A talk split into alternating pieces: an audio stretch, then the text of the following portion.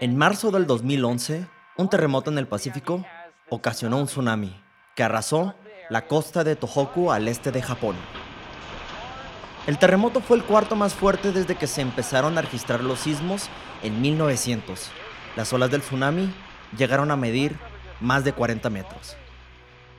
Los residentes de la zona solo tuvieron unos cuantos minutos para evacuar sus hogares y cientos de zonas de evacuación se inundaron. Más de 19.000 personas murieron por el desastre. Las cifras llegaron a 6.000 personas heridas y también más de 2.000 desaparecidos. El tsunami ocasionó que tres reactores de la planta nuclear de Fukushima empezaran a deteriorarse. Por la pérdida de electricidad, los sistemas que mantenían a temperatura los reactores no estaban funcionando. Parecía que podría pasar lo mismo que ocurrió en Chernóbil 25 años antes. El gobierno y TEPCO, la empresa encargada de la planta nuclear, tardaron en reaccionar correctamente al incidente. Afortunadamente, el desastre en la planta nuclear de Fukushima no fue tan grave y se resolvería a tiempo, no antes costándole su trabajo a Naoto Kan, el primer ministro japonés. Aún así, el terremoto y consecuente tsunami se han catalogado como el desastre natural más costoso de la historia. 253 miles de millones de dólares fue lo que se determinó que había que pagar. Japón se encontraba en ruinas. La población estaba devastada, rota y desilusionada. Cuatro meses después, la selección nacional femenil de Japón se pararía en el césped del Commerzbank Arena en Frankfurt, lista para jugar la final de la Copa del Mundo.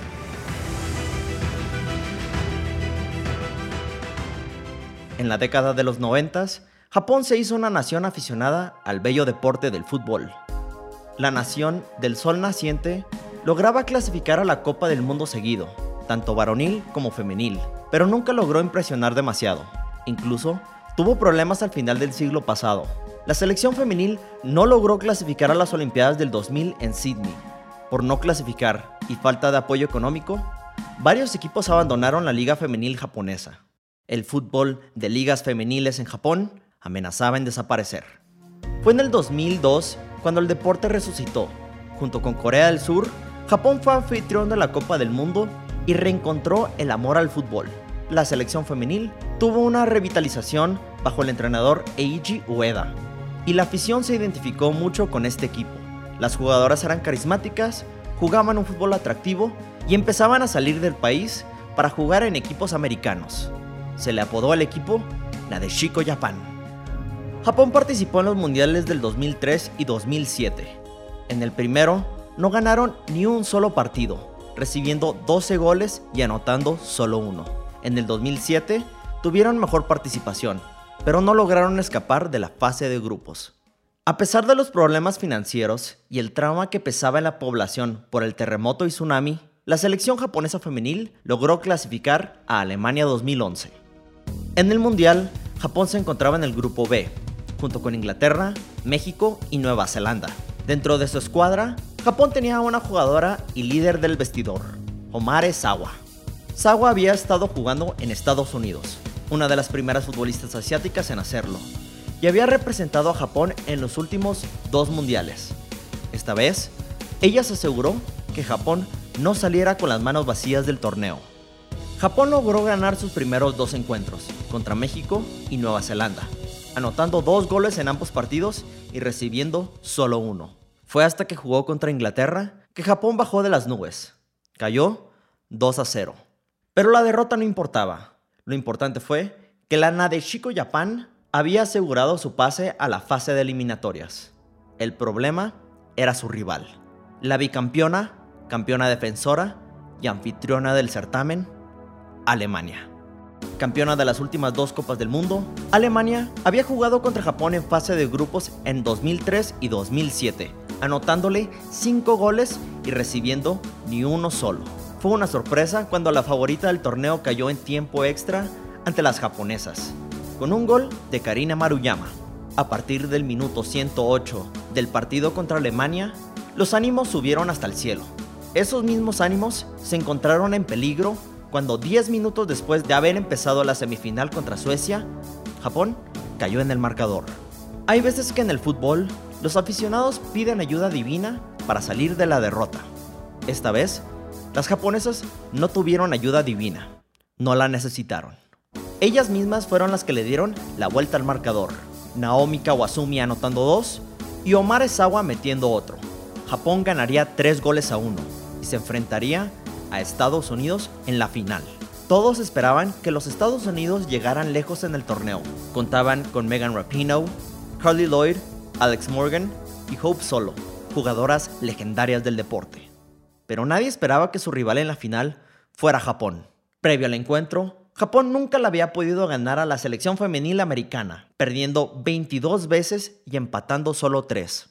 La final del Mundial se jugaría en Frankfurt, y el 17 de julio del 2011, a las 8.45 de la noche, Viviana Steinhaus sonó su silbato y comenzó el partido. Sorprendentemente, las estadounidenses no dominaron completamente el encuentro. Sin embargo, a los 69 minutos, Alex Morgan abrió el marcador y después del gol, las americanas buscaban finiquitar el encuentro, lanzándose al ataque. En uno de estos movimientos ofensivos, Estados Unidos perdió el balón y las japonesas agarraron a la defensa americana mal parada. Aya Miyama empató el encuentro en el minuto 81. Al no conseguir un gol del desempate, el partido se fue a tiempos extras. Otra vez, el poderío americano superó las defensas japonesas. Wambach anotó para el conjunto estadounidense en el minuto 104 del partido. Fueron de esas veces en el fútbol que se busca un momento de brillantez. Se busca que alguien haga la diferencia, que alguien haga un milagro en el campo. Tres minutos antes del final del encuentro, en un remate de tiro de esquina, Homar Esawa anotó para Japón. Aún con una jugadora menos por la expulsión de Asusa Iwashimizu, Japón logró conservar el marcador de 2 a 2. La final se definiría en penales. Estados Unidos fallaría sus primeros tres tiros. Japón anotaría dos de los tres.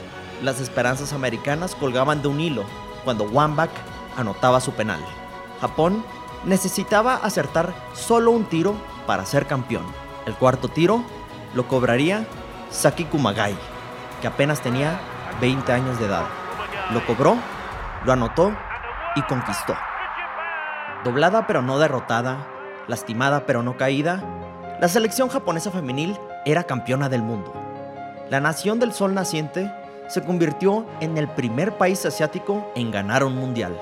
Nadeshiko Japan le dedicó el trofeo a la gente japonesa que había sufrido por el desastre y agradeció al público internacional por el apoyo que se le brindó a su nación en tiempos difíciles. Por cada derrota hay una victoria. Por cada lágrima, una sonrisa. Y por cada catástrofe, una historia bella del fútbol. Gracias por escuchar. Esto fue Balompié y hasta la próxima.